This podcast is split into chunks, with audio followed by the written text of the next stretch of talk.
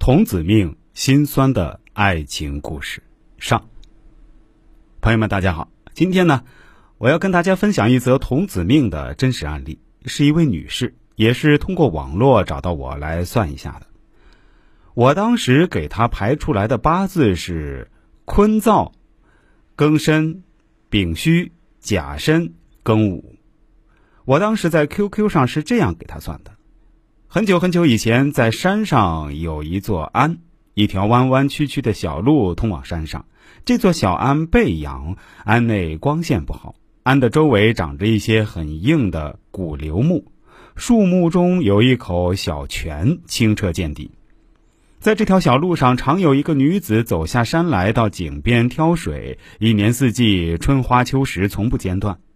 某一年的一天，这女子的身影不再出现在这条小路上。而周围的环境依然，四季冷暖更迭，不知不觉过了几千年。此灶出生的那天，日干支是甲申，按纳音泉中水所推算，庚是此命的童子命之五行。家有宗教信仰，但有时并不烧香，常间断，常受到一些阴性的灵性所拢，晚上噩梦不断。冬天和旧历的三月份、七月份屡见不鲜。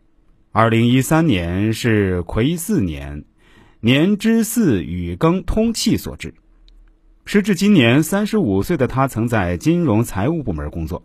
需要跟大家解释一下，八字中甲坐在身上，身指金融财务福银到年支。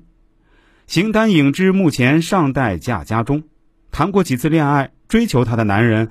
同时出现两三个，有时一个也没有，但皆以失败告终，并且此女身上有肝炎疾病缠身，甲为肝，受庚金所克。